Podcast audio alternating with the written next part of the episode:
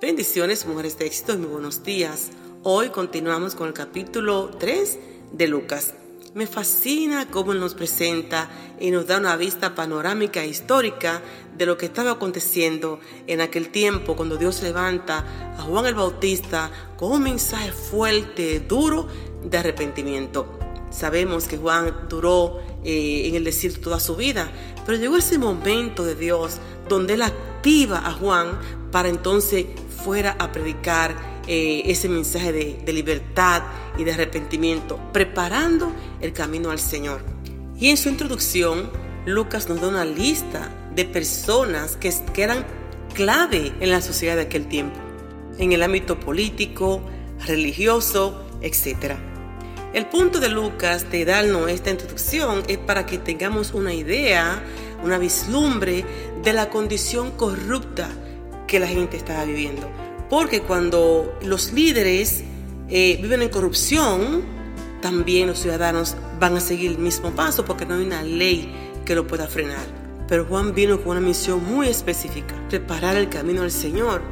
El mensaje de Juan, aunque se oía áspero, era un mensaje de amor, porque a la persona arrepentirse, la persona es libre y puede experimentar la verdadera libertad en Dios. El pecado lo que hace es que esclaviza a las personas. En medio de una sociedad corrupta, dañina, sin valores, Juan sigue predicando este mensaje, un bautismo de arrepentimiento por toda la región de Jordán. Y los versículos 4 al 6 se recuerda la profecía por el profeta Isaías, cuando dijo, es una voz que clama en el desierto, Preparen el camino para la venida del Señor. Háblenle camino. Los valles serán rellenados y las montañas y las colinas allanadas. Las curvas serán enderezadas y los lugares ásperos suavizados. Y entonces todas las personas verán la salvación enviada por Dios. El profeta Isaías usó un lenguaje figurativo, pero en sí lo que se refiere al valles, las montañas, las curvas, refiriéndose al ser humano. En otras palabras, lo que no está alineado hay que alinearlo.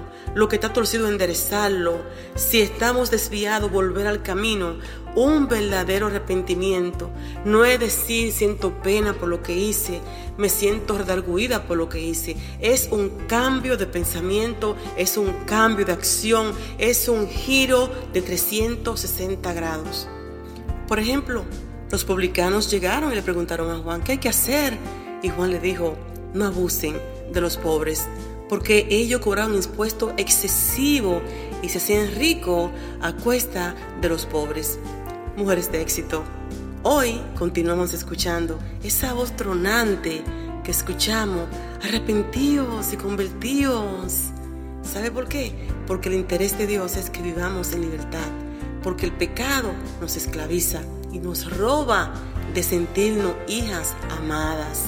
Juan decía, haced frutos dignos de arrepentimiento. Dice la palabra de Juan capítulo 3, que todo el que permanece en él no practica el pecado. Todo el que practica el pecado no lo ha visto ni le ha conocido. El verso 21 en adelante es impresionante. Es como cerrar con broche de oro. Todas estas personas que vinieron de Juan corriendo para preguntarle qué hay que hacer para poder ser libre Juan le dice, arrepentíos, le he predicado un bautismo de arrepentimiento, ahora le voy a bautizar. Y junto con ellos dice la palabra que Jesús entró y fue bautizado. Pero una gran diferencia de Jesús a los demás. Jesús oró. A él orar, los cielos se abrieron. Y el Padre se escuchó la voz del Padre que dijo, este es mi Hijo amado en quien tengo complacencia. Él es el Hijo de Nos, el Hijo de Seth, el hijo de Adán, el hijo de Dios. Como siempre, te pone amiga la pastora Dolores.